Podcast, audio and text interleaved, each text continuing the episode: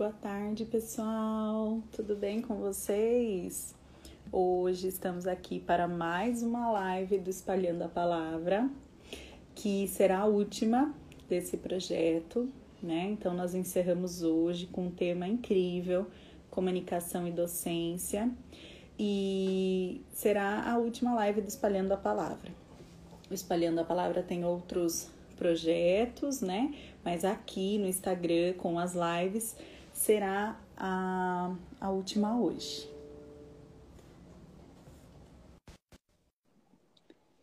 E hoje eu vou conversar com a Tatiane. Tatiana, ela. Olá! Oi, boa tarde. Boa tarde, tudo bem? Tô bem, Carol, e você? Tudo bem. Tá frio por aí? Aqui tá bem frio. Nossa, muito frio aqui. Tô, ó, tô dentro de casa e tô aqui, ó. Com blusa. Jaqueta, é. tá bem frio. Seja bem-vinda no Espalhando a Palavra. Obrigada, obrigada pelo convite. Me senti muito honrada, viu? Imagina, eu que agradeço a sua disponibilidade em participar. É, eu estou acompanhando a, a, os seus stories, tudo, é, e eu estou adorando. Eu Obrigada. acho que, que é, são temas assim que a gente precisa, né, falar, precisa conversar, e é uma dificuldade de muita gente a comunicação, né? Sim. Parece que não, mas é algo que a gente usa, né, todo dia. Parece que não, não deveria ser uma, uma dificuldade, mas é, né, Tati? Carol, isso é muito interessante, porque a comunicação a gente usa mais do que todo dia, a gente usa quase que o tempo inteiro. Uhum. É, às vezes, um olhar que eu, que eu mando para alguém, ou, por exemplo, a roupa que eu escolho, né, para fazer uma apresentação, para dar uma aula, para fazer uma live, tudo isso faz parte da nossa comunicação. A gente se comunica desde o momento que a gente chega no mundo, na verdade, a gente se comunica já dentro do útero, né? A gente precisa da comunicação para sobreviver. Então a comunicação ela está o tempo inteiro com a gente e por isso que muitas vezes a gente não dá o valor é, e a atenção que a comunicação precisa. Uhum. Então, é, eu queria agradecer muito, obrigada por estar aqui. Hoje a gente vai bater um papo, acho que vários assuntos aí que são bem pertinentes no momento que a gente está vivendo e quando tudo isso acabar, né, é algo que a gente precisa é, saber sempre, né? Então, antes de começar, eu queria que você se apresentasse para as pessoas, falasse quem é a Tatiana, o que ela faz, né? E por que a gente está falando que é tão importante esse assunto, porque é a sua área, né? Joia. Então, eu sou fonoaudióloga de formação, eu fiz a minha é, a minha graduação em fonoaudiologia, fiz mestrado em comunicação humana e há 10 anos mais ou menos eu fiz uma transição de carreira. Então eu parei de trabalhar com a reabilitação da comunicação, que é muito a fonoaudiologia, o que a fonoaudiologia faz, e passei a trabalhar com a habilitação da comunicação, ou seja, desenvolvendo a comunicação de pessoas que não têm nenhum transtorno que impactam a comunicação, mas que ainda assim querem utilizar a comunicação da melhor forma possível. Então, assim, de uma forma bem resumida, essa é a minha formação. Eu trabalho treinando pessoas e despertando a consciência a respeito da comunicação e treinando pessoas para é, extrair o melhor do seu potencial comunicativo, tanto para falar em público, com a oratória, até com a comunicação um a um. E nessa transição de carreira, nesses 10 anos, eu criei um método de, de desenvolvimento da comunicação que é o inteligência comunicativa. Porque eu percebi nos meus estudos e também na minha experiência e com algumas vivências que eu tive na minha, na minha carreira, que se comunicar bem em qualquer cenário, em qualquer contexto, é uma forma de inteligência. Então, antes, né, nós achávamos que inteligência era só uma, era a inteligência lógico-matemática. a inteligência racional. Hoje nós sabemos que o ser humano ele é dotado de múltiplas inteligências e algumas dessas inteligências passam pela comunicação. Então a gente pode concluir que usar a comunicação da melhor forma é uma forma de inteligência. Que legal. E, e, você, né, com toda essa experiência, qual que é a maior dificuldade que você acha que as pessoas têm em se comunicar? a escuta, em primeiro lugar, né? Então, nós, até porque nós temos um desejo muito latente de falar. É, esse desejo, ele vem da personalidade, vem de alguns lugares, né? Vem da personalidade, vem muito da nossa cultura também, Carol. Então, uhum. Então, nós estamos, eu, é, não sei se alguém que é de fora do Brasil ou tem outra nacionalidade vai nos ouvir, vai nos assistir, mas aqui no Brasil, a cultura latina, de uma forma geral, e mais ainda, nós aqui no Brasil, nós temos uma crença cultural de que ser uma pessoa é, comunicativa ou um bom, um bom comunicador, uma boa comunicadora, é uma pessoa que fala, se expressa muito, fala muito, fala mais do que as outras pessoas. E, na verdade, a comunicação, ela começa na escuta. É, eu só consigo promover o diálogo, por exemplo, se eu me abro para a escuta. Se eu consigo deixar as minhas crenças, os meus valores, os meus pensamentos numa varanda, como se estivesse numa sacada aqui ao meu lado, né? Eu não me desfaço totalmente deles, mas eu deixo eles aqui ao meu lado e me abro para o novo que o outro me, me traz. Então, esse é o nosso maior desafio hoje na comunicação aqui no Brasil. Ah, escuta, né? Silvia, um beijo. Ela está perguntando como o professor deve fazer para escutar as crianças. E é isso, e daí eu já emendo aqui outra questão e que está dentro dessa mesma pergunta. É, qual que é a importância dessa comunicação é, no ambiente escolar? tanto do docente com o docente, quanto do docente com o discente. A, a, comunicação tem uma frase do Mário Sérgio Cortella que eu gosto bastante, no livro dele sobre a, é, com o título A Era da Curadoria, que ele diz que é, ensinar é comunicar e comunicar é ensinar.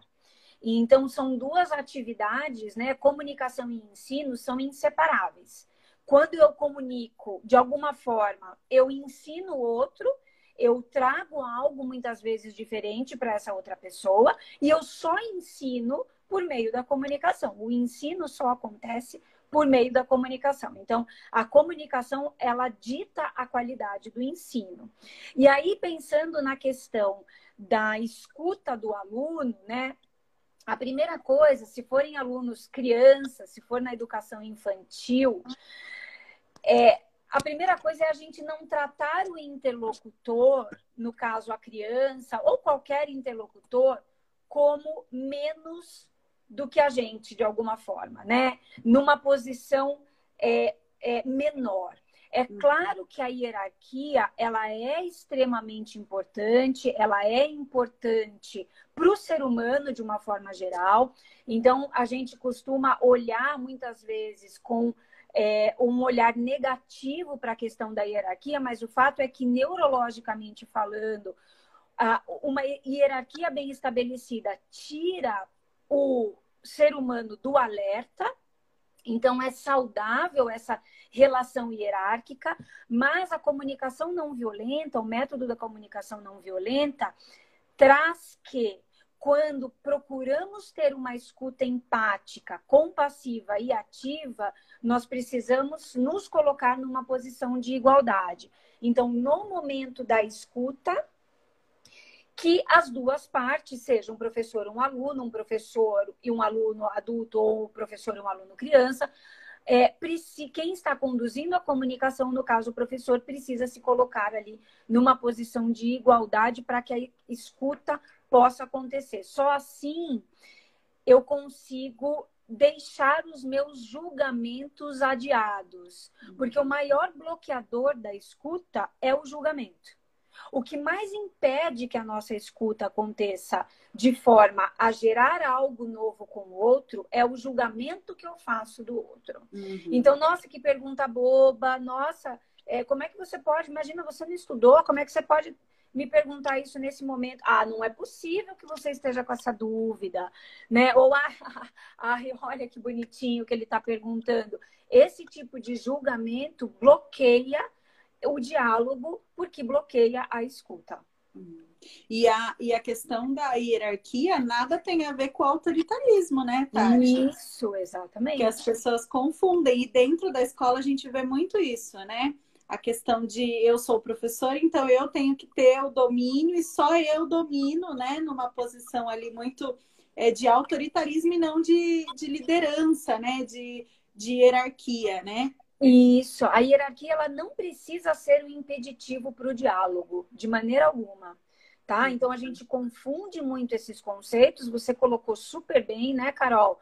Hierarquia não é sinônimo de autoritarismo, é, não precisa ser, muito pelo contrário, a hierarquia, como eu falei, é algo que tira as partes envolvidas no diálogo de uma certa tensão, de um certo alerta, porque ela nos deixa confortável sabendo né, quem está acima. Só uhum. que, em alguns momentos, na, no momento da escuta não violenta e compassiva, eu preciso me colocar em posição de, de igualdade. Tanto que eu falo isso em treinamentos dentro de empresas, quando eu dou treinamento de comunicação não violenta e é, treinamento só sobre escuta, eu digo, olha, a comunicação não violenta, ela pode ser utilizada de você para o seu gestor, do seu gestor para você, de você para os seus liderados e você para os seus pares. Uhum. Então, se a gente trouxer para o ambiente acadêmico, né, para a escola, é, também ela pode ser utilizada do professor para o aluno, do aluno para o professor, isso pode ser ensinado, inclusive, né? Uhum. Como é que eu pratico a escuta, não só do professor com o aluno, mas do aluno com o professor e entre os alunos também. É. E, e, você acha, você falou, né, que deve ser ensinado. Você acha que esse assunto, né, sendo em disciplina é, transversal ou não, você acha que ensinar comunicação te, é, deveria estar no currículo da escola? Ai, com certeza, com certeza.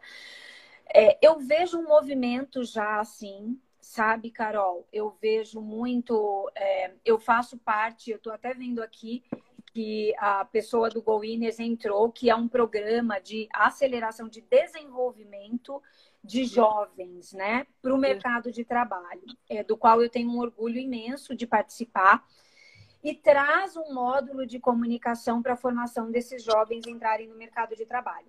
Uhum. Há duas semanas eu, eu dei uma live, fiz uma live também, é, na verdade, um encontro fechado é, de várias universidades do Brasil, de diferentes estados, e várias universidades colocando que já tem a disciplina de comunicação no, dentro da universidade, né? Como uma, como uma disciplina que o aluno passa necessariamente. Uhum. Quem dera eu tivesse tido isso na minha época, né? Quem dera eu tivesse ouvido sobre a importância da comunicação e aprendido sobre comunicação na escola, mesmo no ensino fundamental. Então, eu acredito que esse é o futuro, na verdade, né? As pessoas uhum. saberem se comunicar e saberem que a comunicação faz parte da nossa vida em diversos aspectos, não tem como escapar.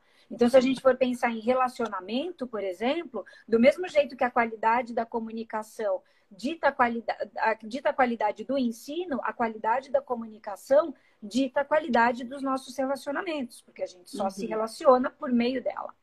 Então, eu levanto uma bandeira de que isso precisa ser ensinado não só o falar em público, que também é de fundamental importância. Uhum. Então, eu vejo hoje jovens saindo da universidade e vi, vi, recorrerem ao meu trabalho porque não conseguem ingressar no mercado de trabalho, porque não conseguem gravar um vídeo, porque não aprenderam isso na uhum. universidade. Não tem essa competência, né? Então, antes a gente achava que só a competência técnica era o suficiente para que é, a gente se realizasse profissionalmente. Uhum. Hoje não. Hoje nós temos a competência técnica como uma das competências necessárias.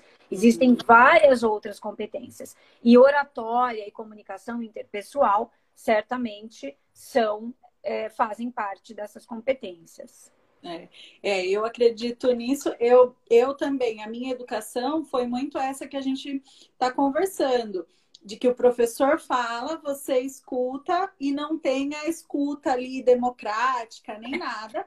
E eu tive que fazer depois curso de comunicação para conseguir é, estar né, em outros ambientes com a, a, a, comunicação mais desenvolvida. E não só a comunicação fala e escuta, mas a, o se portar, que era o que você começou a falar no início, uhum. né? a roupa que eu coloco, é, as expressões que eu faço. Então, é, as minhas emoções passadas, né? Mesmo que eu não abra a boca para falar. Então, eu tive que fazer isso é, depois, porque na, na educação, né, dentro da escola, no ensino, nem tinha espaço para isso. Não, não era um ambiente onde o aluno poderia se expressar, né? Então, esse avanço a gente já percebe que vai ser benéfico, né? Porque se o aluno se expressa, e o professor escuta, também é uma forma ali de, de respeito e de colocar é, realmente se abrir para o outro, né? Isso, exato, Carol. Então, é, você falou aí, né, a importância do como é falado, então, a nossa comunicação não verbal, é, como é que eu torno esse, essa, essa matéria ensinada ou esse assunto ensinado como é que eu torno envolvente? Como é que eu, como é que eu faço para que o aluno tenha vontade de adquirir esse, esse conhecimento a respeito dessa matéria? E antes nós vínhamos de uma situação em que a linguagem acadêmica, né, não só nas universidades, mas principalmente nas universidades, ainda é, não é só antes, ela ainda é uma linguagem muito rebuscada. Né? Então, é, é até uma, uma crítica que eu faço ao academicismo, que ele torna pouco envolvente o ensino, muitas vezes. Então, eu preciso usar, né? O professor tem aquela crença de que ele precisa ser muito eloquente, ele precisa ter uma linguagem muito erudita, muito rebuscada. É claro que estando num ambiente né, de conhecimento, na academia é importante né, mantermos uhum. um, um, uma certa qualidade da comunicação, mas será que esse rebuscado é qualidade na comunicação? Desculpa. Será que é, é uma qualidade ter uma linguagem tão rebuscada, inacessível muitas vezes? Eu tenho uma grande amiga que está fazendo mestrado numa grande uhum. universidade. Ela fala, Tati, eu não consigo entender o que a professora fala. Tem um professor de uma matéria que, assim, ninguém fica um olhando para a cara do outro, porque é inacessível. E uhum. aí, assim, a, qual é a, a o lado positivo disso, né? Dessa eloquência em excesso, dessa erudição em excesso. Uhum. Estamos vendo um movimento até né, de afastamento da ciência, de afastamento do conhecimento formal. É, precisamos olhar um pouco, né? Para o que uhum. está na causa raiz disso, Sim. além de né, outras coisas, né? A, a, a descrença na ciência, a descrença no ensino, mas tá também uma coisa de o acadêmico, de alguma forma, se colocar numa posição de que ele pode falar e se comunicar do jeito que ele quiser e o outro que se vire para entender, né? E, e, não é assim. E é isso que eu ia te perguntar. É, muitas pessoas, né, é, pesquisadores, pessoas da área, falam só existe comunicação se o outro consegue me entender. O que, que você acha? É isso mesmo, né? De que adianta tudo, todo esse repertório de palavras se eu não me faço entender, né? Se a outra pessoa não vai conseguir estabelecer um diálogo comigo, né? Até porque a gente sabe que o Brasil, é, nós temos uma parcela muito grande de analfabetos, né? Que não tem esse repertório para comunicação. Então, Isso. quando eu vejo uma notícia, por exemplo, na TV, que é que é algo muito é, muito fechado, né? Que a outra uma linguagem muito formal, muito formal, que hum. aquela pessoa que não tem nem a instrução do pouco ali da alfabetização, do pouco repertório, ela não vai conseguir se informar. Então, de que adianta essa comunicação, né? Exato, e, e muita coisa começa daí, né? Então a pessoa não consegue entender é, uma aula e aí ela se desmotiva para ler o livro da aula uhum. e ela se desmotiva em relação àquela matéria. E aí, porque o professor não consegue se comunicar da melhor forma, né? Ou se mantém nessa posição de, de poder e, e não escuta e não adequa a linguagem, porque comunicação eficaz é sinônimo de adequação. Então, eu preciso sair do meu modelo Preciso também adequar o meu modelo. Nós, eu estou vendo isso, acompanhando a minha filha de 10 anos, tendo aula online, como as professoras precisaram é, adequar a linguagem para o online, a linguagem para o espaço virtual, porque senão a criança vai se desmotivar, a criança se desmotiva, é. né? Porque tem toda uma questão também aí da comunicação no ambiente virtual. Então, se eu fico ali, não, eu dou aula desse jeito, eu falo desse jeito, eu me comunico desse jeito, você terá certamente alguns alunos que se conectarão ao seu estilo e uma série de outro aluno, outros alunos que não, não se conectarão. E aí, porque é, o, o docente, ele é o, o, o agente, né? É ele que decide se a comunicação dele cria uma ponte ou cria uma barreira. É com o aluno, né? Então, é, é, é, nós precisamos. Eu não acredito muito, Carol, naquela. Tem uma máxima em relação à comunicação que é assim: é, se o outro. É, se você falou e o outro não captou, não entendeu, a responsabilidade é inteira do falante. Eu não gosto muito dessa máxima porque coloca o ouvinte numa posição de coadjuvante que ele não tem na comunicação. O uhum. ouvinte, ele é tão ativo quanto o emissor da mensagem, tá? Uhum. Mas faz parte, sim, é de responsabilidade, sim, do emissor da mensagem uhum. adequar a mensagem a aquelas pessoas ou aquele interlocutor ou aquela interlocutora que vai recebê-la. Uhum. Então a gente precisa olhar, opa, peraí, né? Se tá todo mundo dormindo, por exemplo, na minha aula, tem alguma coisa que eu preciso olhar na minha comunicação. Uhum. Que é o que vai fazer toda a diferença ali, né? Nesse momento, né? Por isso, isso que é... hoje a gente defende tanto na, na educação a questão da reflexão e da avaliação minha, docente, comigo mesma, na hora da prática. Porque não adianta também eu dar uma aula todinha e ninguém ouviu, ninguém entendeu, e eu só vou refletir disso depois no meu outro planejamento. E não, né? É, é, é causa e efeito. É ali, nós estamos tá. lidando com seres humanos, né? Então, Exato. é ali, naquele momento, o que eu já vou fazer para mudar e, e, e, fazer isso ao mesmo tempo, né? Porque se a comunicação é algo que te atinge instantaneamente, por que não fazer naquele momento essa intervenção, né? Isso, exato, exatamente. Não perder aquele momento. Sim, né? sim. É, exatamente. Eu lembro que eu tinha um professor no mestrado que era assim famosíssimo na área lá, né, da, da, da disciplina que ele dava, tal. E aí eu cheguei, nossa, super ansiosa para assistir a primeira aula dele. E ele entrou, sentou, falou um bom dia assim, bem por cima, ficou olhando para o livro dele, ele lia uma parte, tudo com o mesmo tom de voz, não olhava mais para a gente, não interagia com a gente, ficou lendo ali, não levantou, não se movimentou. Em 15 minutos de aula, não estava só eu, mas quase metade da sala dormindo, já tinha saído, já tinha ido tomar um café. Por uhum. quê? Por conta da, da comunicação dele, né? Do não verbal, principalmente. Então, é, a, o passar o conhecimento e o ensino envolve todo esse processo, que é um processo complexo, muitas vezes. São uhum. muitas questões a serem olhadas. Então, o tom de voz, qual é o método que esse professor utiliza, se ele faz contato visual ou não, se ele, uhum. é, se ele interage com as pessoas, que é muito importante, com os alunos. Então, o que, que ele está colocando de novo, né? Com, por meio da comunicação dele, para tornar esse aprendizado é, envolvente, para que o aluno tenha vontade de aprender.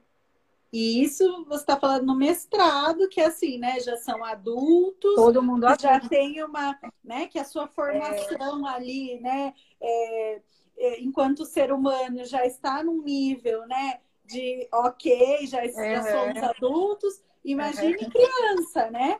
Que entra Imagina. na escola, ela já, ela já está ali só no tamanho, ela já tem uma diferença muito grande do seu professor, que às vezes nem nem fala, né? Nem se agacha para conversar com essa criança, nem tem esse olho no olho, né? E aí a gente fala, minha sala é uma bagunça. É, Por que, as é, crianças só gritam, elas não prestam atenção? Né? E aí o adulto ainda ele tem ali uma opção, ou ele sai da sala e pronto, ou ele não vai provavelmente assistir mais aquela aula, vai desmotivá-lo, mas a criança ela vai demonstrar também de forma, às vezes, não verbal, né, Tati, que ela não tá gostando daquilo, né? Ou, ou, sem dúvida, a criança demonstra muito.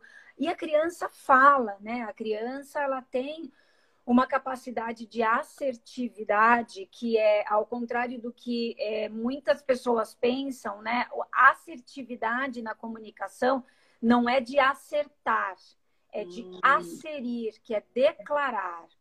Então, é, eu consegui declarar para o outro aquilo que eu não quero, aquilo que eu não gosto, ou que eu gosto, a minha vontade, uhum. sem ofender o outro, sem agredir o outro, mas também sem entrar na passividade da comunicação, que é deixar de falar.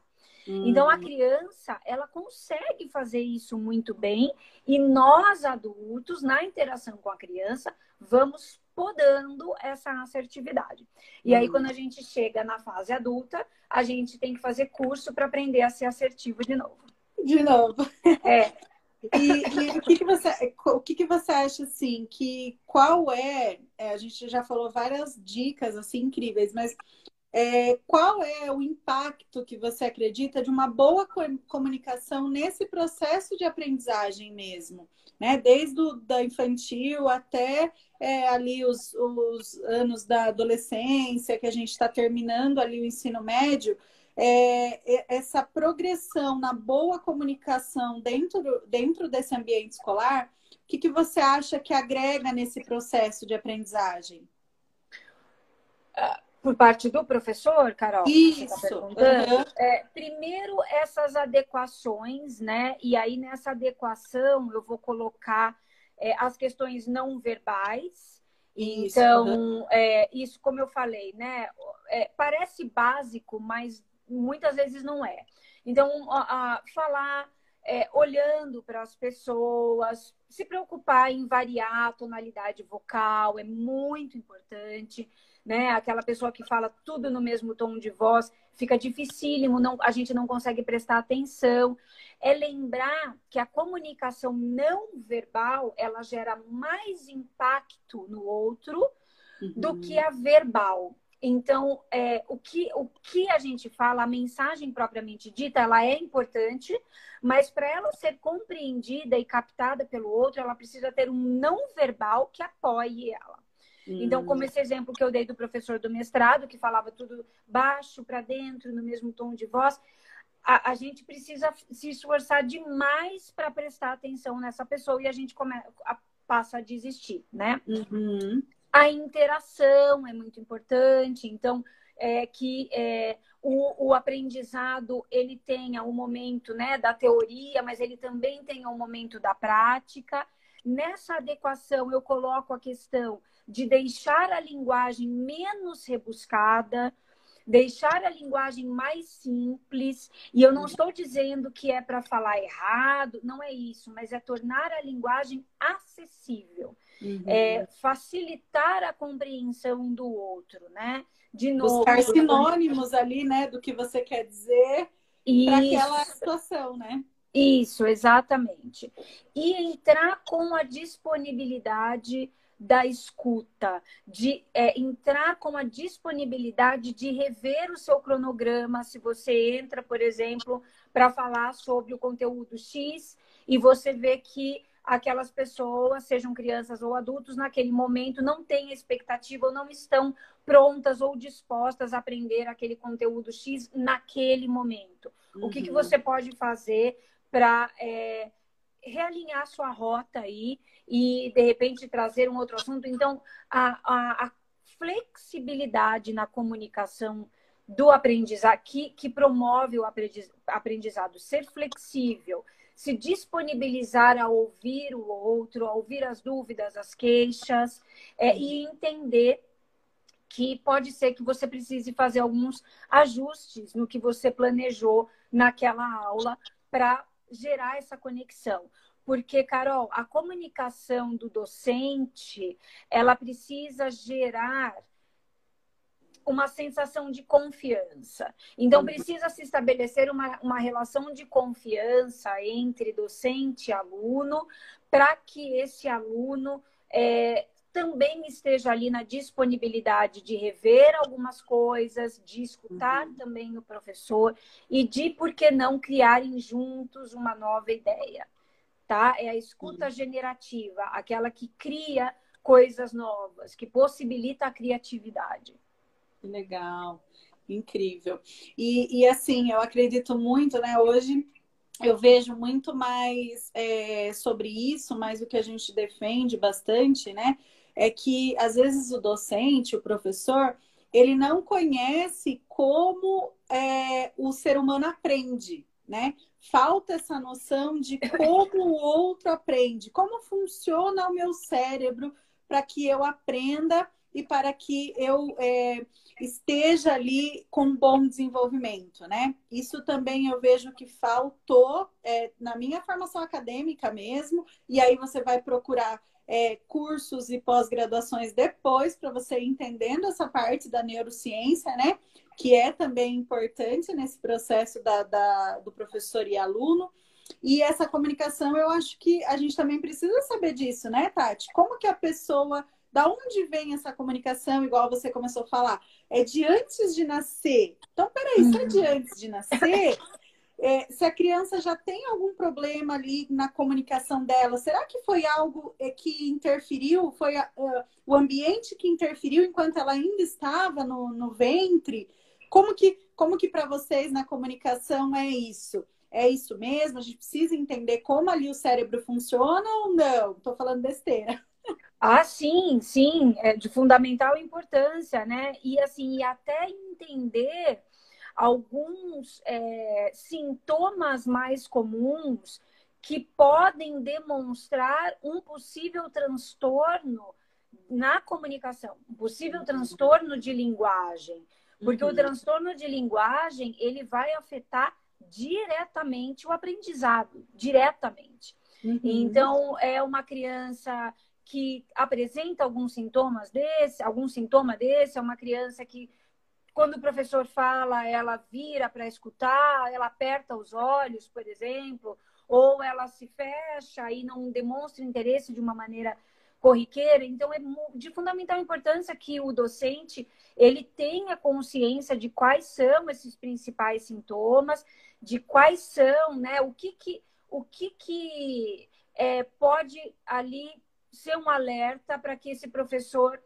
faça uma intervenção, procure a família, comunique a família, é, não tenha até receio de comunicar, porque muitos desses transtornos a criança consegue até reverter o aprendizado se existe uma, uma, uma intervenção precoce, né? uma intervenção num tempo de uma janela neurológica. Uhum. Então, o professor é, é de fundamental importância que ele tenha consciência e conhecimento a respeito dessas desses alertas que a comunicação dá, porque a, a nossa comunicação ela mostra muita coisa, ela mostra desde o nosso estado emocional, então o professor que está ali em atenção para o aluno, ele consegue perceber por meio da comunicação é, se aquele aluno está bem emocionalmente ou não, até ela pode demonstrar esse tipo de, de sintoma relacionado a um transtorno mais grave.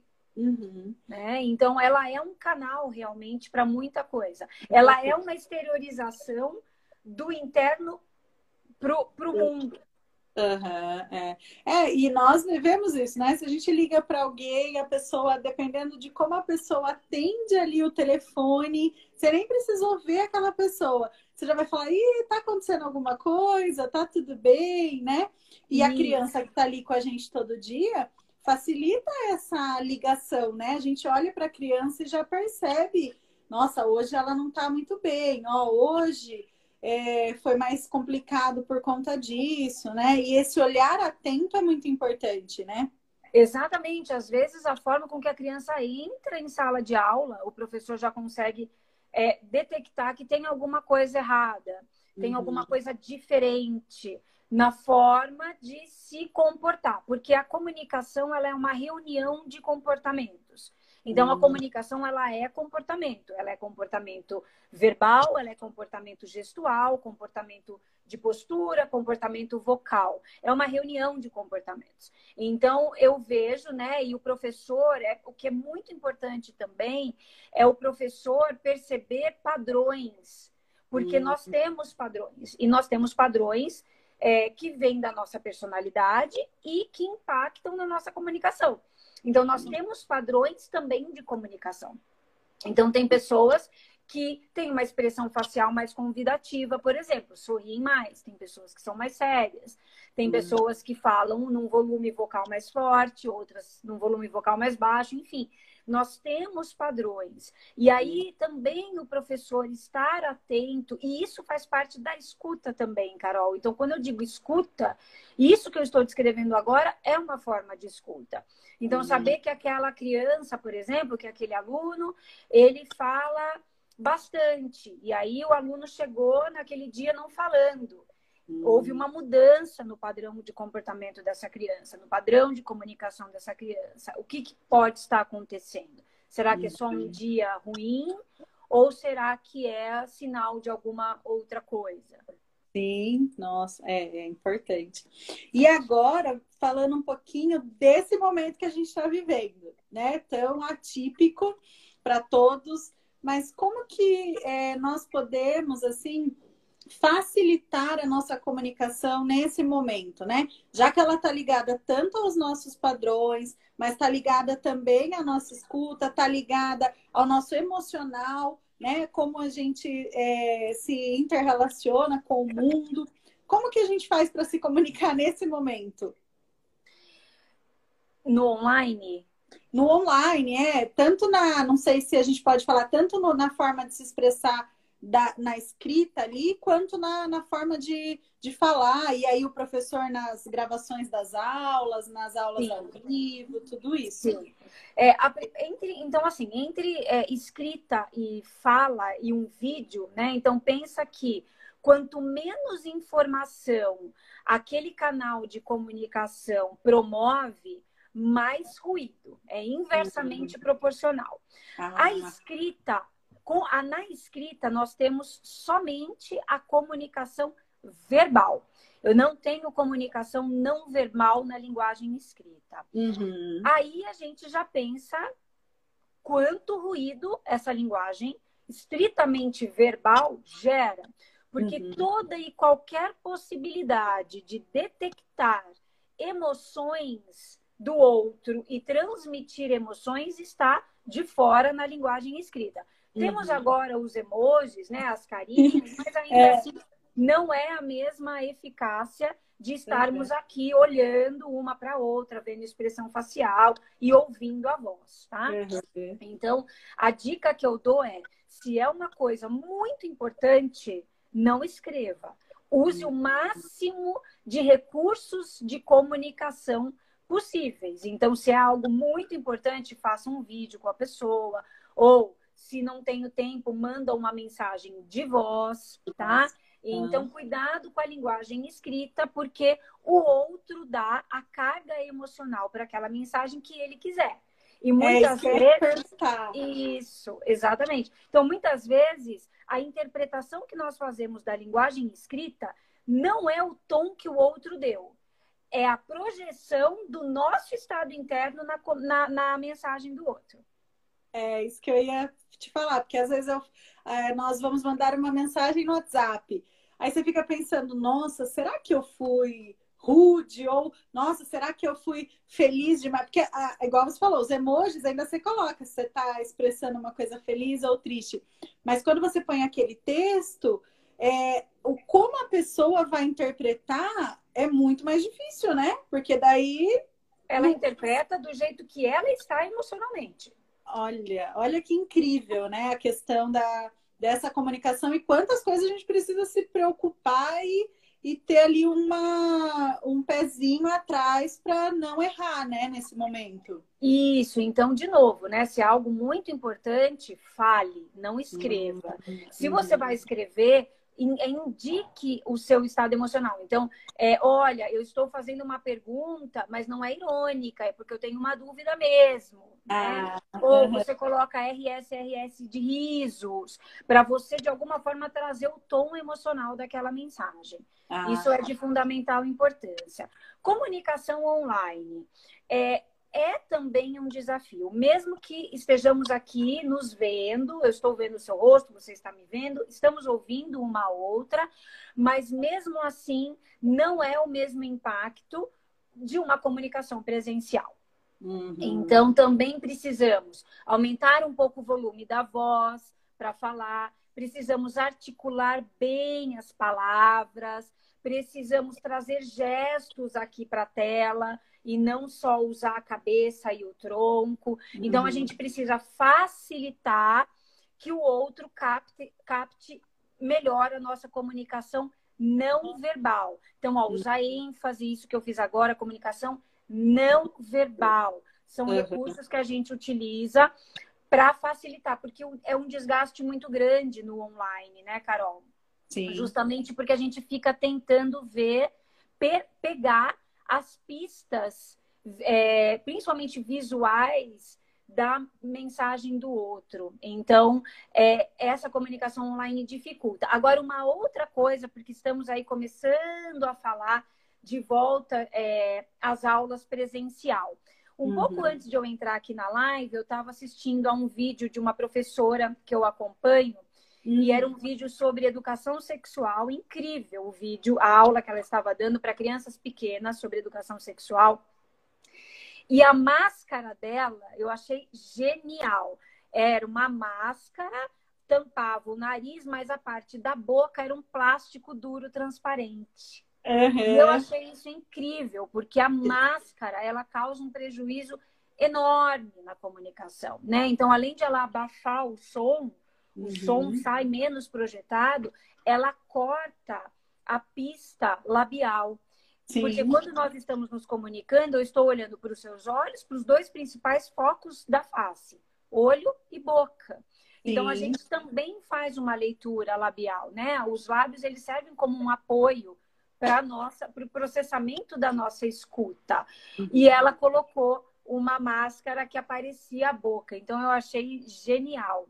Uhum. Para quem não tem esse recurso, usar gestos ilustrativos. Então, olha, eu vou falar sobre duas coisas agora para vocês: de uma caixa pequenininha e uma caixa grande. Então, uhum. eu vou uhum. colocando gestos. Eu, eu, costumo fazer isso quando eu vou, por exemplo, ao supermercado ou à padaria. Ah, quer CPF na nota? Não, obrigada. Você me dê quatro pães, por favor. Você coloca para mim numa sacolinha? É, porque a máscara é, dificulta, né? Eu tô vendo bastante gente que, é, que trabalha com a comunidade surda também usando essa máscara. Porque, é, igual você falou, se nós duas conseguimos nos comunicar através da fala e da escuta, eles não têm essa, é, né, a escuta então, Sim. prejudicaria muito mais. E eu achei super interessante várias amigas que trabalham com isso usando essa máscara. Porque você vai se proteger, tá dentro do que a gente pode fazer nesse momento, mas você não vai prejudicar o ouvinte, né? O, a pessoa que está ali e você precisa passar a informação, se comunicar, né? Isso, exato. Então, olha, olha que cuidado com a, o aluno, olha que cuidado com o ensino, que, que cuidado com a comunicação. Uma professora usando uma máscara é, que, a, que a boca aparece, né? Então, assim, é isso. Comunicação, é, comunicação é olhar muito mais para o outro do que para mim. A verdade é essa, né? Comunicação é a gente conseguir a difícil missão, desafiadora missão de sair do nosso ego e de olhar para o outro. Então, é de sair do ecossistema e criar um ecossistema. Isso é comunicação. Que legal, é incrível, assim. É, eu, ó, nós já estamos indo aí para quase uma hora. que esse assunto é incrível. Eu falo, gente, a gente poderia ficar assim, ó, horas falando de comunicação, né? Porque é algo que está é, intrínseco, né? Algo que faz parte da nossa essência, né? Inerente ao humano, com certeza. Inerente, é. E, e para assim, para as nossas considerações finais, é, eu queria antes te agradecer muito por você estar aqui, por disponibilizar. Eu sei o quanto é corrido, eu sei é, tudo que o nosso dia, né, as nossas 24 horas se transformam às vezes em 50 horas, né, para a gente dar conta de tudo. É. Então, eu agradeço assim, muito, imensamente. É, como eu falei para o pessoal, né, antes de você entrar, nós estamos fechando hoje com você o, as lives do projeto Espalhando a Palavra, né? O projeto ele tem uma, ele vai ter uma continuidade, mas não agora aqui no Instagram mais. Então, assim, e terminar falando de comunicação é, é, incrível. Então, e assim, com uma pessoa que entende muito, que trabalha com isso, então eu queria agradecer demais você. E para as nossas considerações, eu queria que você desse a, mais, né? Porque você já deu tantas dicas, mas assim, é, o que, que a gente poderia falar para o pessoal, é, não só professores, mas para as pessoas, né? Agora a gente sabe que muita gente vai procurar né, empregos, vai se recolocar no, no mercado de trabalho, né? Então, algumas coisas que a gente possa é, nos ajudar nesse momento da entrevista, por exemplo, com as nossas expressões, né? Tanto é, corporais quanto verbais. O que você acha, assim, que é muito importante a pessoa saber? O que é muito importante a pessoa saber, Carol, é quais são os pontos cegos em relação à comunicação dela para ela. Uhum. Então, trabalhar, desenvolver a nossa comunicação, desenvolver é, qualquer habilidade, competência humana, na verdade, começa com autoconhecimento. Uhum. Não tem como fugir dessa primeira etapa que é o autoconhecimento. Então, eu só consigo desenvolver, eu só consigo melhorar aquilo que, primeiramente, eu sei como funciona em mim Uhum. E eu sei como opera em mim. Então, uma dica é de um exercício que é simples, mas que vai trazer muita informação a respeito da sua comunicação. Se você pretende disputar uma vaga de emprego, é, se você pretende falar bem em público, se você pretende se comunicar melhor, pegue um dia, grave um pequeno vídeo de três minutos de você falando, expondo alguma coisa, se é professora, se é professor, é, dando o começo de uma aula, termine a gravação e se assista. Você não precisa pedir para alguém assistir, você se assistir. Você vai ver quanta coisa você vai descobrir a respeito da sua comunicação. É tirar a comunicação do nosso intuitivo, é tornar a comunicação consciente. Ah, eu não estou falando aqui de intuição ou de né, uhum. se comunicar intuitivamente. Eu estou é, dizendo que para eu melhorar a minha comunicação, para eu desenvolver, primeiro eu preciso saber como sou eu me comunicando.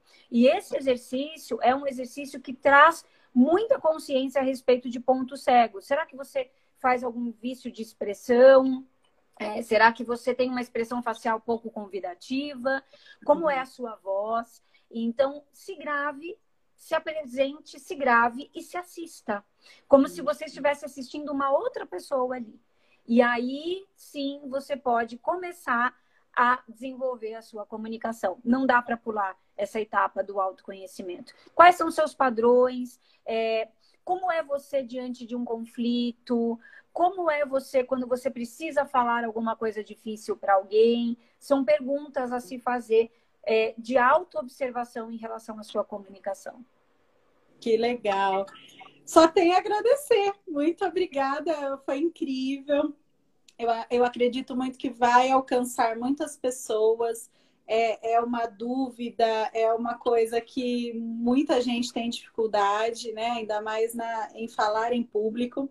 É, peço que, que as pessoas te sigam nas redes sociais. Eu sei que você dá cursos, acabou de dar um curso, né, sobre como Isso. falar em público. Então, assim, quem tem essa dificuldade pode te seguir, né? Pode procurar. Não sei se você faz mais é, né, nesse perfil. Então sigam a Tatiana, que eu sei que assim ela pode ajudar muito nessa questão de, de comunicação. Obrigada, eu que agradeço e é um prazer. Eu sempre fico muito feliz. Eu tenho tido muitos convites para falar no ambiente é, de docência, no ambiente acadêmico, cada vez mais sobre comunicação.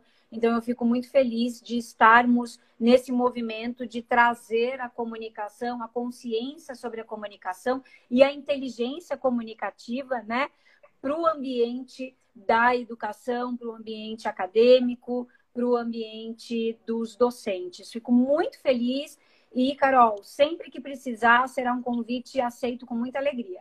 Que legal. Muito obrigada, viu? Uma ótima semana. Para você também e a todos aqui que estiveram presentes. Muito obrigada. E vamos falando mais sobre comunicação. Esse assunto não pode parar. Não, com certeza. Um grande beijo, viu? Beijo. Muito obrigada. Muito obrigada a você. Tchau, tchau. tchau. Obrigada a todos. Obrigada a todos.